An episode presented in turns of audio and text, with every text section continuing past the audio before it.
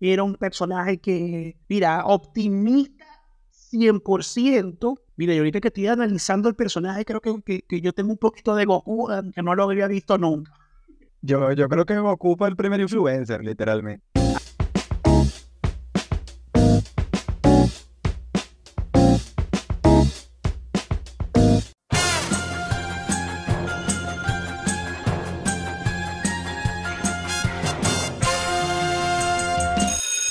Buenas tardes, buenas noches, todo depende de la hora en la que nos estén escuchando, mi gente, ¿cómo está? Gracias por seguirnos escuchando, gracias por seguir allí, gracias por suscribirse, gracias por activar la notificación, gracias por todo ese apoyo, por todos esos comentarios que nos hacen llegar, de verdad que se siente un abrazo virtual, digámoslo así. Desde este lado del micrófono está Christopher Mujica y de aquel lado está Gerardo Moronta. Muy buenos días, gusto en saludarlos. De verdad, muchas gracias por darle a la campana. Muchas gracias por mandarnos sus comentarios y sobre todo por esas retroalimentaciones que nos están dando. Somos Compañía Anónima, su podcast de confianza.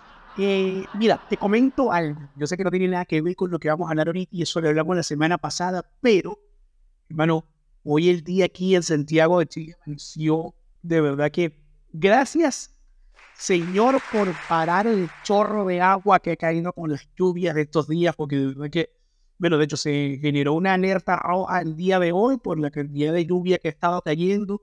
Pero bueno, este, hasta el momento, hasta donde tengo entendido a nivel de no, no, no ha habido ningún tipo de saldo lamentable, gracias a Dios.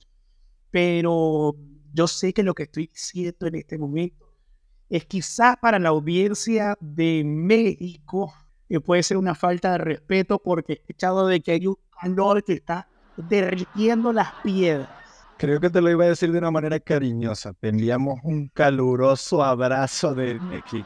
Y cuando te hablo de un caluroso abrazo es por gente que me ha escrito o me han mandado imágenes comentándome que han hecho ya un máster y un posgrado de cómo construir o cómo armar nuevamente los ventiladores, porque nos tenían desarmados o los aires acondicionados portátiles. No, sí, que estos días estaba viendo la cuestión de un podcast que yo sigo, que son de los chicos venezolanos, que se llaman Escuela de Nada, y uno de los, de los, de los, de los hosts del programa andaba, o ellos su programa lo hacen desde México, de hecho desde Ciudad de México, para ser más específico. Uno de los, de los chicos que, que habla, hermano, estaba descalzo y con los pantalones así, como, como hasta la rodilla. Ni siquiera era que, o sea, no que andaba de vergüenza, sino con los pantalones hasta la rodilla. Bueno, pero entrando ya en materia de lo que nos atañe para el episodio del día de hoy. Mira, ¿sabes que estaba conversando en estos días con mi hijo? Yo creo que en estos días vamos a tener que invitar a, mi hijo, se Gabriel, vamos a tener que invitar a un episodio de tanto que hablo ya de Y estaba conversando con él sobre Dragon Ball me hablaba de Dragon Ball y de Dragon Ball y de Dragon Ball y yo le decía, yo sinceramente conozco muy poco del tema de Dragon Ball. Y yo le dije, esto es un buen tema para que lo conversemos el día de hoy. Gerardo es especialista en el tema de Dragon Ball. Adicional a que, Gerardo, tú eres la persona indicada para decir también el por qué estamos hablando hoy de Dragon Ball. Yo creo que eso nos da pie para ah, el nombre del capítulo de hoy, que sería Lo que nos dejó Goku. Literalmente se va a ser el nombre del episodio de hoy, porque es que hay una generación, mira, mi generación nació con Dragon Ball, o sea, hay un... Si bien, si bien es cierto la tuya fue de la época de Messenger, creo que este, y, y cabe destacar, este capítulo nace a petición del público, entonces si tú no me estás escuchando, coméntanos de qué te gustaría que habláramos, porque al final de cuentas ese tipo de retroalimentaciones nos ayuda muchísimo. Creo que, que mi generación nació con Dragon Ball. Hay un montón de anécdotas de las cuales hablaremos el día de hoy, justo, pero basado siempre en lo que nos dejó Goku. No, de verdad que sí, de verdad que sí. Mira, pero es que me asombró. De hecho, cuando tú dices ese tema de, de que no, que es mi generación, que está. Mira, pero es que a mí me asombra el hecho de cuando me puse a investigar sobre el tema de, de, Dragon Ball, y es que Dragon Ball viene desde los 80. A nivel de niñez, pertenecería más a mi generación más que a la tuya. porque yo nací en el 79, digámoslo así, que en los 80 ya yo tenía, debería haberlo visto, pero no sé, asumo yo que por un tema de que se grabó, se empezó a, difundir en Japón en los 80, pero muchos, muchos años después fue que terminó llegando aquí a, la, a Latinoamérica. Sí, sí, sí, a Latinoamérica llegó muchos años después, ¿no? Recuerdo, recuerdo que cuando estaba en su máximo boom, en el horario infantil lo pasaban a las 5 y 30 de la tarde. Entonces podíamos estar jugando béisbol en el edificio que a las 5 y media sonaba una alarma y todo el mundo salía corriendo a casa hasta las 6 porque el episodio solo duraba media hora. Y después de las 6 todo el mundo salía de casa a comentar la explosión mental que había dejado el capítulo. Gerardo, si yo tengo una anécdota, una vez precisamente, precisamente en, en tu universidad, en tu alma mater. Una vez yo fui a una presentación, fui a tocar en, la universidad, exactamente en la Facultad de Comunicación Social, ser más exacto. Teníamos toda la instrumentación, sonido, prueba de sonido, todo, todo, todo. Ah, brother, ¿qué pasó? Vamos a arrancar a tocar. Me dice, no, Todavía no. Hay que esperar. ¿Por qué? hay que esperar? Está todo lo, toda la gente está ahorita en el, en el cafetín que están viendo el capítulo de Dragon Ball. Y se acaba el episodio, no, nadie va a salir de ahí. Y en verdad, no fuera mentira, me fui a certificar y era cierto. Estaba todo, todo el cafetín repleto de gente un televisor chico, ni siquiera decir un, televisor de pantalla, un televisor chico, y todo el mundo así mirando así la pantalla. Yo decía, no, no, no, no, no. Pero es que yo creo que la gente hay que colocarla en contexto, ¿no? Porque al final de cuentas también tenemos mucho, mucha audiencia femenina y de pronto este, para, para el género femenino nos fue esto como un boom en, en, ese aspecto. De hecho, la persona que me, que me que me solicitó este capítulo me decía, es que va a ser un boom para la comunidad masculina. Y decía, creo que no, creo que Dragon Ball eh, marcó época para, para eh, tanto hombres como mujeres y aquí no estamos defendiendo ningún tipo de género. Ya hemos, ya hemos tocado ese debate en anteriores oportunidades. Creo que vale la pena hablar un poco del contexto de la caricatura. La caricatura o el cómics o el manga, como le quieras llamar, habla o el, o el contexto real habla sobre un guerrero o una, una, una raza de guerrero que llega de otro, de otro planeta a la Tierra y empiezan a desarrollar una lucha por la defensa de la Tierra de ataques eh, de enemigos extranjeros, ¿no? Sí, y de, hecho, una de las cosas que a mí me llamó de las pocas veces, digamos, lo que yo llegué a ver de la ver lo que duraban esas peleas. Yo decía, de hecho, yo me decía, ustedes no se aburren de que es como un mes una misma pelea. Y me decía, no, pues como tú no la ves, no sabes de lo que estás hablando. Y yo decía yo, no, de verdad que no, no, no, no lo sé. No sé de lo que... De hecho, puedo hablar de otra serie paralela que más o menos pasaba lo mismo Supercampeones, que yo decía, señores, ¿de cuántas hectáreas es la cancha de fútbol? Empezamos a hablar de cómic, creo que va a haber varios capítulos porque Supercampeones es otra idea diametralmente opuesta, ¿no? Fíjate que, fíjate que a mí me generaba impacto Dragon Ball, claro, en aquel entonces era por las peleas, ¿no? Uno siempre se cree superhéroe, uno, uno de una u otra forma siempre está buscando eh, eh, ese, ese superhéroe, ese Superman o ese Batman tal vez de otra época fue Dragon Ball en esencia en lo que era mi generación, ¿no? Totalmente. Pero ¿A qué crees tú, Chris, que se deba que Dragon Ball ha tenido tanto impacto en nuestra sociedad? Mira, yo creo que una de las cosas porque Dragon Ball tuvo, o no tanto Dragon Ball, porque creo que el episodio de hoy, tal cual como dice el nombre, es lo que nos dio Goku. a, lo, a lo que más vamos a enfocar el episodio de hoy es a, a, Goku como el personaje principal de la, de la, serie. Vamos, por todo lo demás, no tendremos que hablar de, de, de la cantidad de personajes que tiene la serie. Hace poco vi una película que salió, la última película que salió de Dragon Ball, eh, en el que de hecho me causó curiosidad. El personaje que Beto salía en la película era precisamente Goku. Pero vuelvo a lo que, a lo, que iba a decir inicialmente. Mira, creo que una de las cosas que influyó más de Dragon Ball fue precisamente Goku como el personaje. Porque, mira, era un personaje que, primero, a pesar de que era ese, ese como tú lo dices ahorita, ese concepto del superhéroe que todos queríamos ser de niño, este, también era un personaje que tenía mucha nobleza y era un personaje que eh, no se rendía de las adversidades, era un personaje que, mira, optimista 100%. Mira, y ahorita que estoy analizando el personaje, creo que, que, yo tengo un poquito de Goku, que no lo había visto nunca. Yo, yo creo que Goku fue el primer influencer, literalmente. Habían cosas que me, que, Ah, analizo ahora, ya después de tiempo de haber eh, visto la serie, ¿no? Goku era un tipo que se emocionaba por pelear con guerreros más fuertes, ¿no? De repente si vas a una competencia eh, o, o, si vas a un equipo de trabajo hoy por hoy donde estás con pura gente que son crack en cada una de las, de las áreas que se desarrolla, hay mucha gente que se siente intimidada, otra gente se siente tal vez infravalorada o se sienten incómodos de ver que alrededor de ellos hay puras personas que son verdaderamente buenas en lo que hacen, ¿no? Eh, creo que Goku estaría hoy en un equipo de alto desempeño y estaría totalmente extasiado de decir, wow, de reconocer, este tipo es un crack, mira este otro todo lo que sabe, mira esta otra chica todo lo que suma.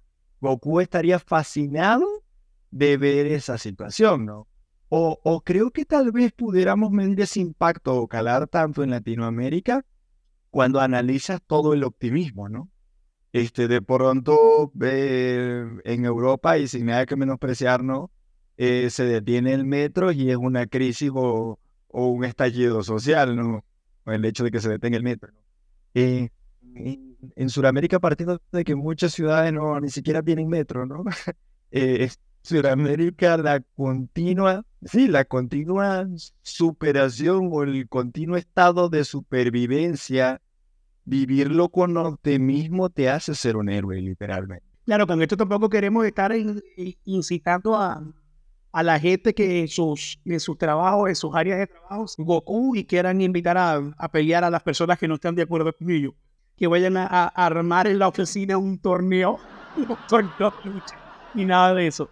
Que por cierto, hablando de ese tema de la cuestión de las peleas ahí en la serie de, de, de, Dragon Ball, eh, que vi en parte de que también hacían torneos y todo eso, y una de las curiosidades que logré conseguir es que Goku solo ganó un torneo. Solo ganó un torneo. De todos los torneos en los que participó, solo ganó el Google. Pero sí, siempre los, los torneos se terminaban distorsionando. Fíjate que ahí lo, la, la, audiencia que conoce el cómics, el, el, las temporadas cumbres se dividen en tres grandes monstruos, ¿no? Freezer, Cell y Majin Buu. Haciendo el recuento de cada uno de estos, creo que, creo que cada uno dejó una enseñanza esencial.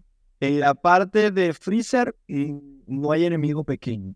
El ser humano tiende mucho a subestimar, eh, bien sea a sus oponentes, a subestimar a las personas y creo que Freezer subestima a Goku. Era la pelea, el contraataque de la pelea, la pelea regresa, entre, entre otras cosas, pero creo que la subestimación, ¿no? A veces subestimamos la capacidad de las personas, inclusive este, personas con capacidades diferentes, muchas veces son subestimadas y, y ese tipo de personas hoy por hoy nos estamos dando cuenta de que tienen más apertura en el mercado laboral de lo que pensábamos. Real, realmente subestimar a una persona porque tenga capacidades diferentes. Y digo capacidades diferentes porque el término cambió. Anteriormente era discapacitado. Y esas personas no son discapacitadas, no, no, no, no tienen menos capacidades que nosotros, tienen capacidades diferentes. Entonces creo que esa es la primera gran enseñanza en, en ese aspecto.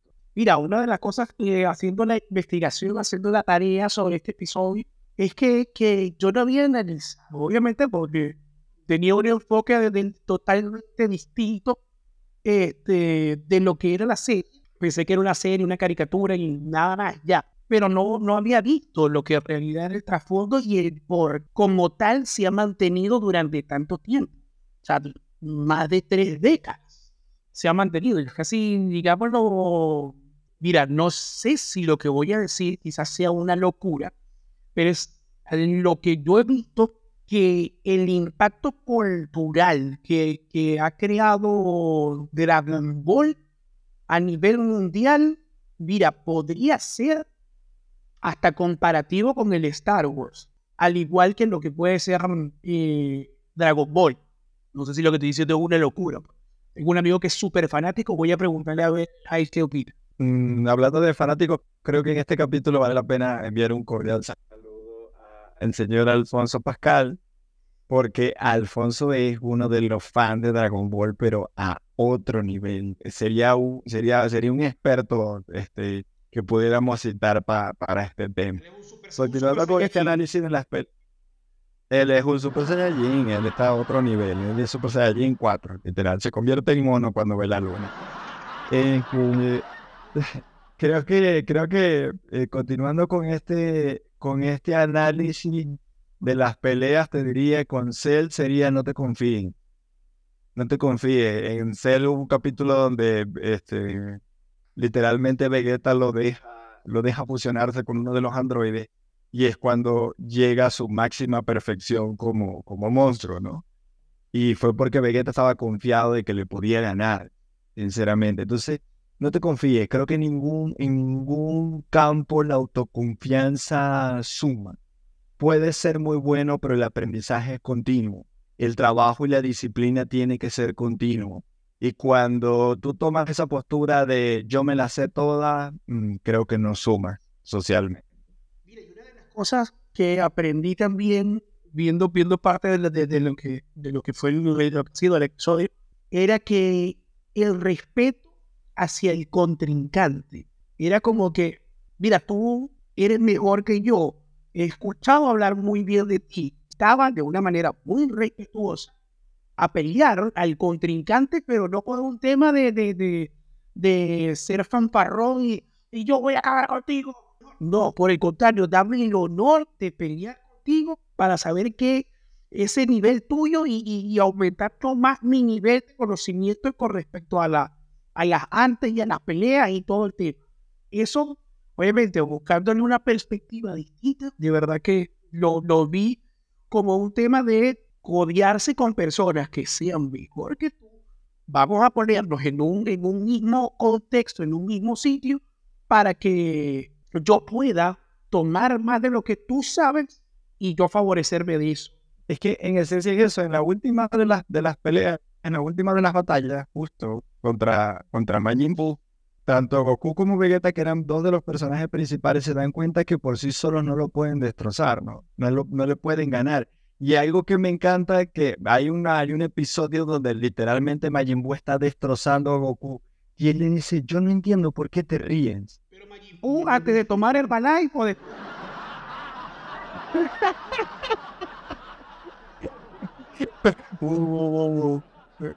Agua con el balay. Este, yo te, yo te diría, en, en, ese punto me encantó la respuesta. Y dice, ¿por qué te ríes si te estoy destrozando, no? Y él le dice, es que no te imaginas la satisfacción que es saber que estoy luchando contra alguien que es diez veces más fuerte que yo, ¿no? O sea, imagínate, este, imagínate a alguien en, esa, en esa cadena de superación o en esa escalera de superación que está literalmente en el primero de los peldaños de, esa famosa escalera del éxito. Y que vaya con ese optimismo. ¿no? O alguien que, como en su momento hablamos en, cambio de perspectiva, los invitamos a ver el capítulo 3, sin duda alguna, de este podcast, cuando hablábamos de esos hombres que, fracasaron, esos hombres que, que, se equivocaron muchas veces, ¿no? Eh, cuando hablábamos de Henry Ford, que decíamos que había fracasado cinco agencias de, o había quebrado cinco agencias de automóviles. Imagínate un tipo que a pesar de que está perdiendo, tenga ese optimismo y esa alegría. Eso sin duda alguna es de admirar. Si hay algo que, que Dios nos ha enseñado de, de cualquier persona, desde lo más mínimo, siempre hay algo que aprender. Siempre tenemos alguna enseñanza. Y, y que él, él busca siempre la manera de cómo hablar, que sea desde personas reales como de, de, caricaturas, en este caso como un manga japonés. Y discúlpeme que si sueno tan insistente, Me encanta el hecho de que uno de los que me ayudó en el tema de la producción de este episodio haya sido precisamente mi hijo de 8 años. Eso me, me encantó de Sony Y, y que cuando le estaba diciendo, eso te lo comenté antes de empezar a grabar, que me me dijo que quería ser uno de los participantes de este. Si no es porque salió con, con mi esposa, él hubiese sido aquí uno de los que hubiese estado aquí hablando y, y nos hubiese robado el protagonismo del, del, episodio. O me hubiese sacado a mí y hubiese dicho el programa seguramente entre ustedes dos. Hubiera sido uno de, nuestro, de nuestros panelistas. Sí, si hubiéramos también invitado a, Alfonso, creo que, creo que la mayor importancia o, o, o, el legado de lo que nos dejó Goku está enfocado en la parte actitudinal. Eh, un optimismo desbordado, una resiliencia desmedida, tal vez alguien que aprendió a trabajar en equipo, alguien que sin ningún grado de malicia o más bien sin ninguna intención del daño, eh, en todo momento buscaba superarse. Y sin importar cuán lejos o cuán difícil fuera la tarea, no se iba a rendir nunca. Y creo que ese es un gran mensaje para todas las comunidades. Aquí no hay distinción sin europeo, japonés, asiático, lo que tú quieras, ¿no?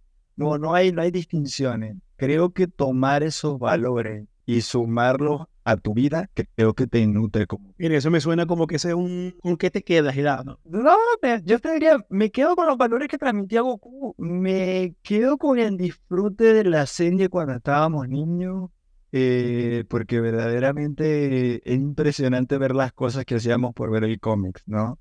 En, en Sudamérica tuvo mucho impacto. Me quedo con eso, pero me quedo con que no era solo un cómics. Hoy, hoy que lo analizamos ya desde otra perspectiva, lo que nos dejó Goku son valores importantes que si los tomas en cuenta sobre todo con el optimismo, ¿no? Porque fíjate, ¿no? Nosotros que estamos en dos polos opuestos del mundo Mientras allá se está desbordando, se está cayendo el cielo, aquí el sol está derritiendo a las personas. ¿no? Entonces, mmm, creo que las excusas se fomentan de una manera muy simple. No, hoy no quiero salir porque hay mucho sol. Hoy no quiero salir porque está lloviendo. No quiero ir a trabajar porque mi jefe me cae mal. No quiero hacer esto por... Y siempre excusas van a haber.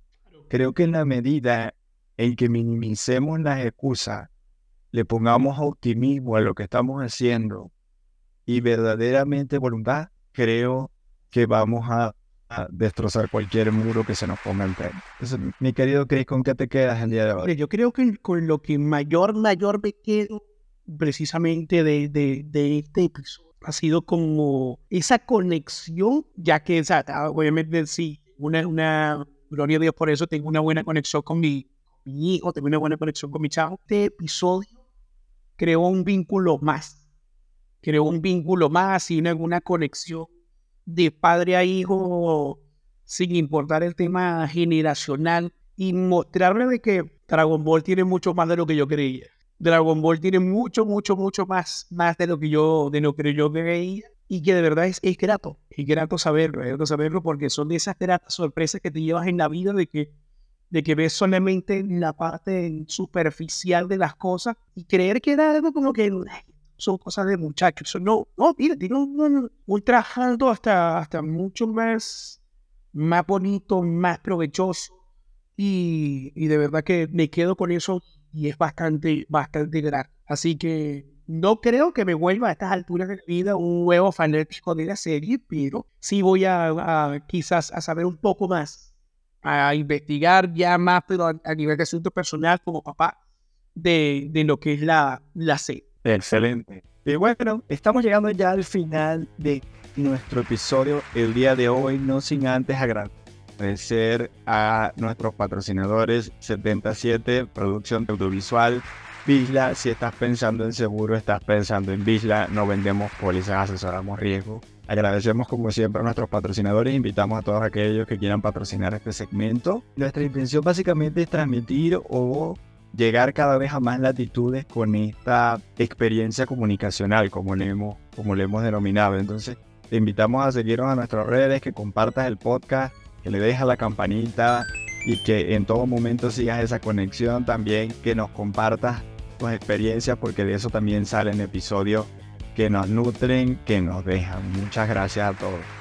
Mi gente, muchas gracias, muchas gracias por habernos escuchado. Este es su podcast, Compañía Anónima. Nosotros nos queremos, nosotros nos amamos. Desde este lado del micrófono está Christopher Mujica, desde aquel lado está Gerardo Moronta. Y siguen ese ejemplo de Alfonso de darnos sugerencias para nuevos episodios. De verdad que sí. Gracias, gracias, Alfonso. No te dejamos por fuera en los créditos. Muchísimas gracias. Gracias a, a cada uno de los que se toma su tiempo para poder. De verdad que sí. Como siempre, como siempre, les cuídense, cuídense mucho de los buenos. Quedamos mucho, pero nos están distinguiendo. Un fuerte abrazo. Que Dios me los bendiga. Arrivederci. Ci vediamo dopo. Bye.